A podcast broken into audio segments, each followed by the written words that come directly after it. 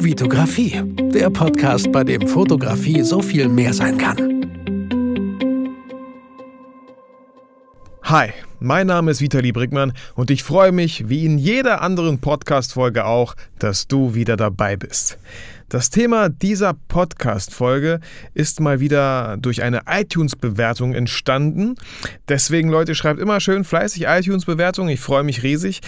Die heutige iTunes-Bewertung, die ich vorlese, ist von Big. Er schreibt, Vitali, ich finde es richtig toll, was und wie du es machst. Ich habe eine Frage an dich. Wie kommst du an Aufträge ran? Hab mich jetzt selbstständig gemacht als Fotograf, nur kommen die Aufträge schleppend. Danke im Voraus.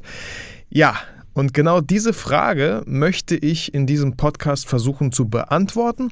Ich möchte euch ähm, den aktuellen Stand, den ich jetzt gerade so habe, äh, nennen, euch ein bisschen erklären, äh, wie, ich, wie, wie es bei mir angefangen hat ähm, und euch auf jeden Fall jede Menge Tipps geben, wie ich es heute machen würde.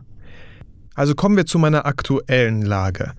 Äh, wie ich schon oft erwähnt habe, bin ich Freiberufler. Ich arbeite für eine Werbeagentur, äh, 20 Stunden die Woche, 80 Stunden im Monat. Und äh, da kommen natürlich auch sehr viele Aufträge rein, wo ich fotografiere, aber das halt dank der Werbeagentur. Das ist jetzt nicht so richtig mein Verdienst. Die Werbeagentur hat die Kunden und die Kunden wollen Shootings, die brauchen Bilder, die brauchen Videomaterial und dann werde ich als Freiberufler natürlich gebucht, damit ich das für die halt ausführe. Und die anderen 20 Stunden die Woche, sage ich mal jetzt so, wenn ich jetzt nicht gerade mit der Familie im Freibad bin oder irgendwo im Park, ähm, kommen natürlich auch Aufträge rein. Ähm, das sind ja, größtenteils auch Hochzeiten, wobei ich echt nicht viele Hochzeiten im Jahr fotografiere. Dieses Jahr waren es vielleicht fünf, sechs. Es werden irgendwie so gefühlt immer ein, zwei mehr vielleicht jetzt jedes Jahr, weil man halt auch immer, ich sag mal, in Anführungsstrichen bekannter wird. Die Leute bekommen mit, äh, dass man Hochzeiten fotografiert. Ich hatte zum Beispiel ein Beispiel, ich kam, ich war gerade auf dem Weg von der Hochzeit aus Kassel Richtung Bielefeld nach Hause und dann bekomme ich im Auto einen Anruf äh, Leute, Freisprechanlage, also macht euch keine Sorgen, ich telefoniere nicht während der Fahrt und dann auch noch auf der Autobahn.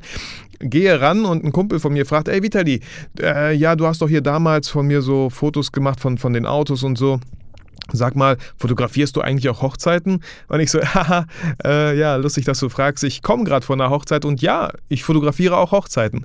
Also wie gesagt, manche Freunde von euch, die folgen euch nicht unbedingt auf Facebook, auf eurer Fanpage. Die wissen das gar nicht, dass ihr auch Hochzeiten fotografiert.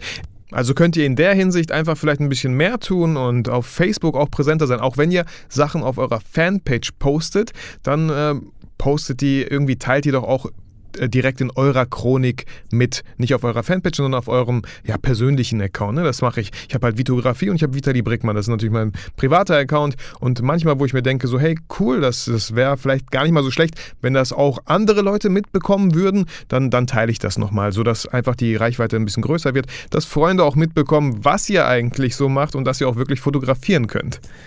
Aber um zum Thema zurückzukommen, wie komme ich an Aufträge? Äh, ganz oft halt über Freunde auf Facebook.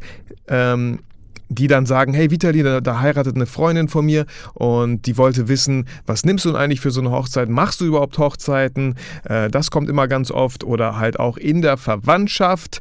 Ähm, da muss man halt ein bisschen aufpassen, dass es nicht zu häufig wird, dass ihr auch Zeit dafür habt. Da müsst ihr selber, das müsst ihr selber entscheiden, weil bei der Verwandtschaft ist halt immer meistens so, und das mache ich auch nicht anders, da nehme ich jetzt echt nicht viel Geld. Ich sage immer denen irgendwie so, ja, nee, komm, mach dir um den Preis keine Sorgen. Wir machen einfach das Shooting, hey, wir gehören zu einer Familie und so. Und dann ist es meistens so, dass die einfach, wenn ihr eine gute Arbeit abliefert, wenn die zufrieden sind, dann, dann geben die euch einfach auch Geld und das wollen die auch. Und ich finde, man sollte das auch dann annehmen. Einfach als gegenseitigen Respekt. So, die zahlen gerne für deine Arbeit und dann nimm bitte auch das Geld an für deine Arbeit.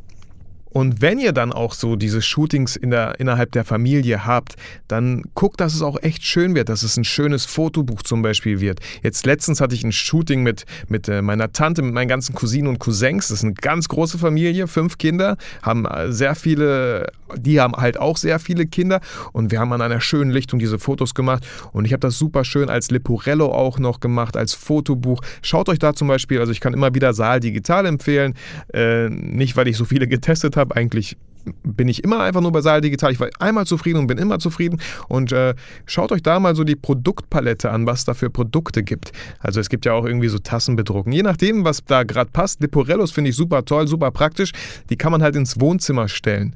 Oder, oder Fotobücher kann man halt auch ins Wohnzimmer stellen. Und dann, wenn eure Verwandten, wenn eure Familie dann irgendwie Besuch hat, dann sehen die das und denken, wow, was ist das denn für ein schönes Fotobuch? Wer hat denn das gemacht? Und schon habt ihr vielleicht einen neuen Job und da es dann nicht eure Verwandten sind, sondern die Freunde eurer Verwandten, könnt ihr auch nochmal, finde ich, mit dem Preis einfach höher gehen. Dann einer meiner letzten Aufträge war zum Beispiel so ein Jubiläum zu filmen. Ähm, das war jetzt schon das dritte, was ich so in der Hinsicht gefilmt habe und Ganz kurz, das erste kam damals auch über eine Freundin zustande, die hat mich gefragt, hey, meine Eltern haben irgendwie Silberhochzeit, äh, das ist 25 Jahre, wenn man verheiratet ist, ähm, und die würden gerne einfach so ein Video haben. Und äh, damals habe ich halt gesagt, ja, klar, kann ich machen. Und sie, was nimmst du denn so? Ich, keine Ahnung, habe ich noch nie gemacht. Für den Anfang so vielleicht 200. Und ähm, ja, als ich dann äh, das ganze Videomaterial hatte und im Schnitt saß, war mir ähm, ganz schnell klar, für 200 mache ich es nicht nochmal, weil es einfach. Aber, aber so fängt man halt an, Leute. Ihr müsst euch einfach rantasten. Genau so war es auch bei mir. Ich, ich mache einen Job, ich mache einen Auftrag und ähm, ich gebe immer mein Bestes. Also das auf jeden Fall, Leute, gebt immer euer Bestes, weil ihr werdet ja auch immer beobachtet von den ganzen Gästen. Und die ganzen Gäste auf so einem Jubiläum, auf so einer Silberhochzeit, auf einer Hochzeit, egal wo, sind potenzielle Kunden. Auch wenn ihr draußen mit einer, mit einem, ich weiß nicht mit wem shootet, aber von mir aus Spaziergänger, ja. Wenn da Leute spazieren gehen und sehen, wie engagiert ihr seid und sich irgendwie dafür interessieren und vielleicht gerade zufällig auch solche Fotos haben möchten, dann sprechen die euch vielleicht an und schon habt ihr einen Kunden. Also versucht immer nach außen hin echt professionell zu wirken zumindest und ja, einfach auch Spaß daran zu haben. Die Leute, die spüren das, die sehen das, wenn Leute an ihrer Arbeit Spaß haben. Lange Rede, kurzer Sinn, wieder zurück äh, zu, zu den Videos, die ich gemacht habe. Und als ich dieses Video halt gemacht habe für diese Silberhochzeit, äh, 200 Euro wie gesagt, ähm, wurde ich schon sechs Monate, zwölf Monate später weiterempfohlen innerhalb dieser Familie. Die, die Schwester von der Braut sozusagen hat auch Silberhochzeit gehabt und schon hatte ich den nächsten Job. Und da habe ich halt 400 Euro genommen. Und äh, ziemlich schnell gemerkt, nein, 400 Euro mache ich das auch nicht. Das ist echt viel Arbeit. Und je nachdem, wie viele Aufträge man halt in diesem Jahr hat, da müsst ihr halt immer selber schauen, so dass ihr auch Spaß an der Arbeit habt, so dass ihr euch nicht so unterbezahlt fühlt, dass ihr einfach gerne euch dann nochmal in den Schnitt setzt, in die Bildbearbeitung und das Produkt halt auch zu Ende bringt. Und ähm, dieses Jahr habe ich dann wieder innerhalb dieser Familie von einer Freundin das Jubiläum gefilmt. Die kam auch durch diesen Kontakt. Also ihr merkt, was ich sagen will, ist, über, über einen Kontakt dass ich angefangen habe zu filmen, sind dann zwei weitere Aufträge entstanden, weil die einfach zufrieden mit mir waren, weil die auch wahrscheinlich niemand anderen kannten, was ja auch okay ist. Die kannten einfach niemand anderen, der das macht. Äh, die kannten nur mich und schon kam auch nur ich in Frage. Wenn die Frage aufkam, hm, wer soll unsere Hochzeit filmen, wer, wer soll unser Jubiläum filmen oder fotografieren? Damit ihr einfach seht, äh, wie solche Aufträge bei mir zum Beispiel zustande kommen oder generell auch zustande kommen können. Ja, das waren grob so die Aufträge, die, die ich so momentan habe. Also öfter Hochzeiten. Also ganz selten, dass Leute mal sagen, hey, ich hätte gern Fotos von mir, kannst du die machen? Also das ist, das ist echt selten. Und jetzt möchte ich so ein paar Sachen raushauen, wie ich äh, heute vielleicht äh, anfangen würde, an Aufträge ranzukommen, wenn ich mich heute irgendwie so selbstständig machen würde. Ganz kurz noch, ich habe damals halt echt nicht viel gemacht. Das fing als Hobby an, diese Fotografie. Äh, habe dann irgendwann den YouTube-Kanal gestartet. Ich habe jetzt echt nicht viel Zeit rein investiert, äh, bekannter zu werden oder irgendwie Flyer zu verteilen oder, oder so, ne? Also, aber das müsst ihr machen. Wenn ihr, wenn ihr echt Gas geben wollt, dann müsst ihr das machen. Und deswegen jetzt endlich mal diese ganzen paar Tipps, die ich hier aufgeschrieben habe. Erster Tipp, irgendwie so Firmen in der Umgebung anschreiben, ob man Fotos für deren Online-Auftritt machen darf.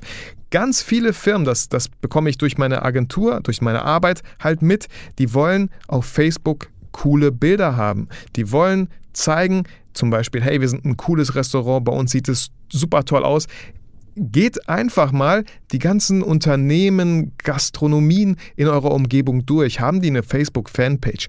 Haben die so eine Seite? Und wenn ja, was für Fotos sind da? Also ich habe ganz viele gesehen und denke mir so, oh Mann, das Titelbild sieht so schrecklich aus.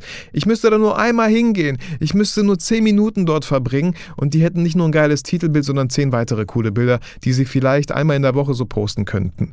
Also Echt ein cooler Tipp, den ich euch geben kann. Einfach schaut, welche Firmen so in eurer Umgebung eine Fanpage haben auf Facebook und geht einfach ganz nett hin und fragt die, ob ihr ähm, Bilder machen dürft.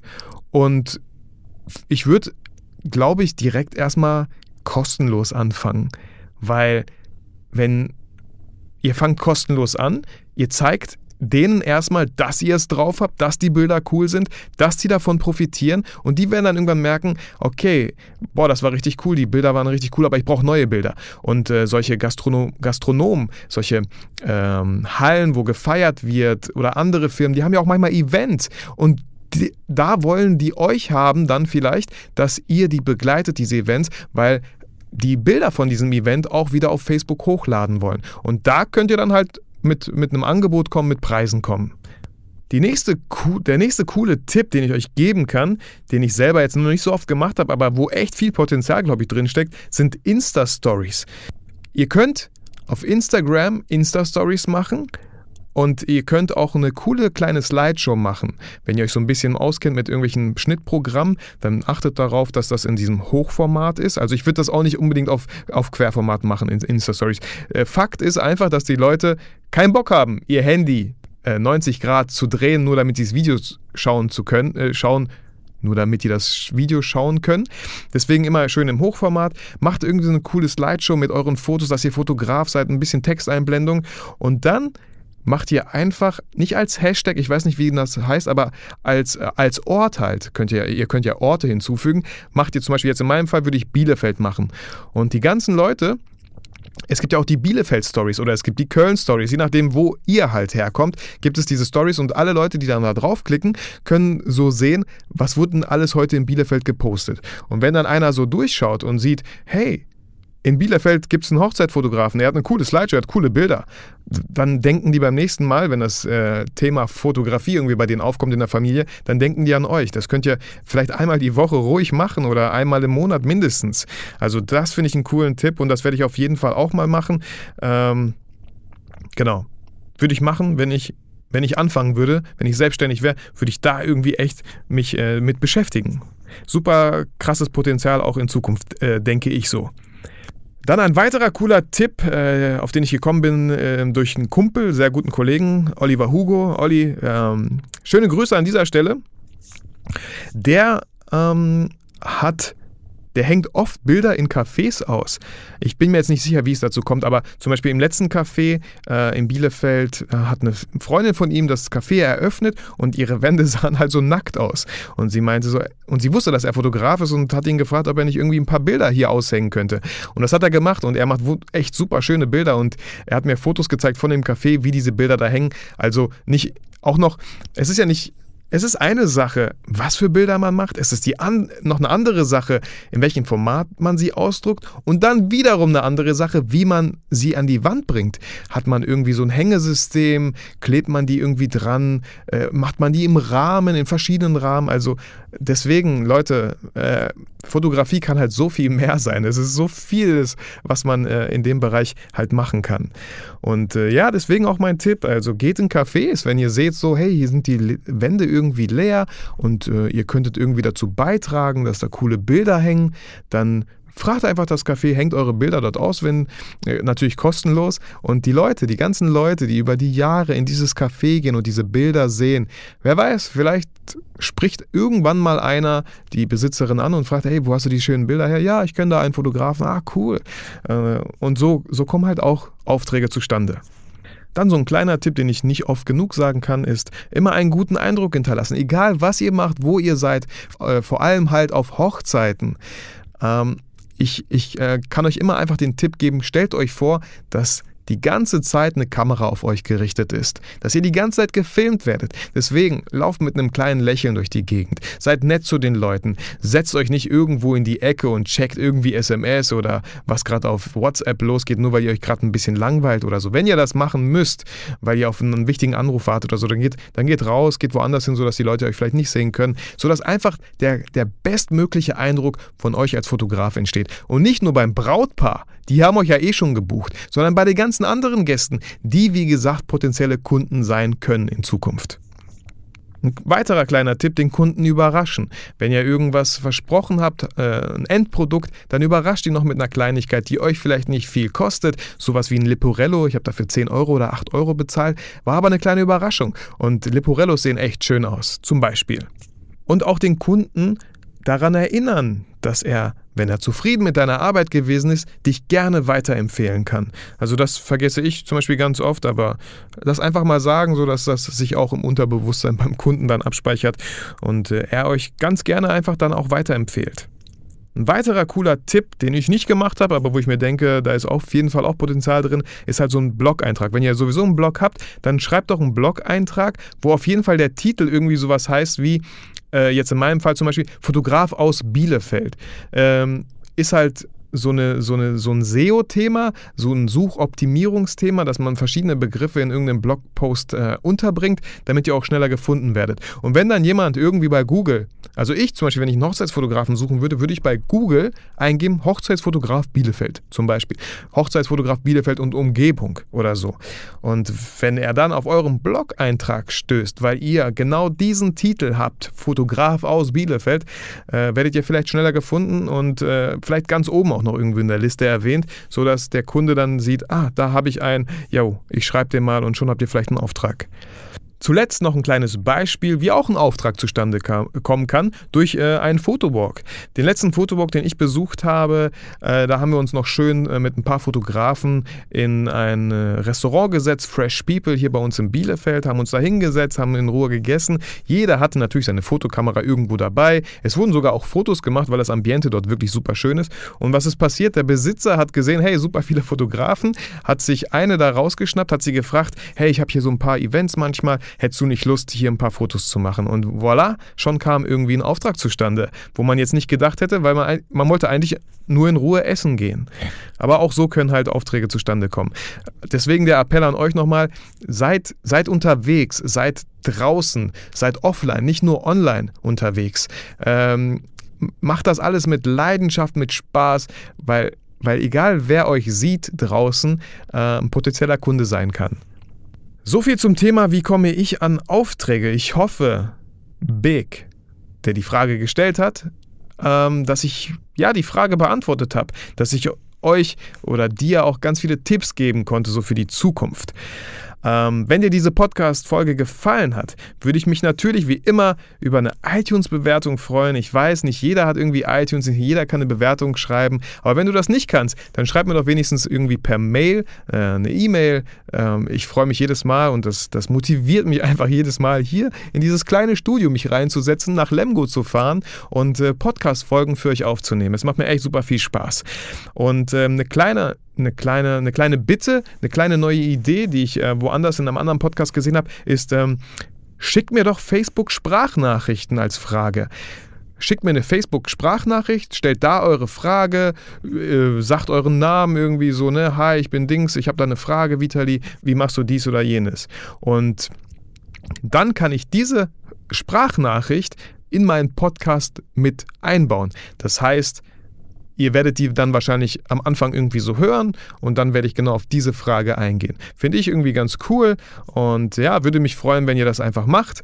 Wenn ihr Fragen habt, stellt die Fragen. Ich habe noch viele andere weitere Themen, aber solche Themen, die direkt von euch kommen, von dir kommen, die beantworte ich halt echt gerne. Ich danke dir vielmals, dass du mir die Zeit geschenkt hast und dir diesen Podcast angehört hast. Geh nach draußen, sei präsent, sprich Leute an, frag Leute, ob die Fotos brauchen, trau dich, sei nicht zu schüchtern, hab Spaß an der Fotografie, aber vor allem vergiss nie, warum du fotografierst.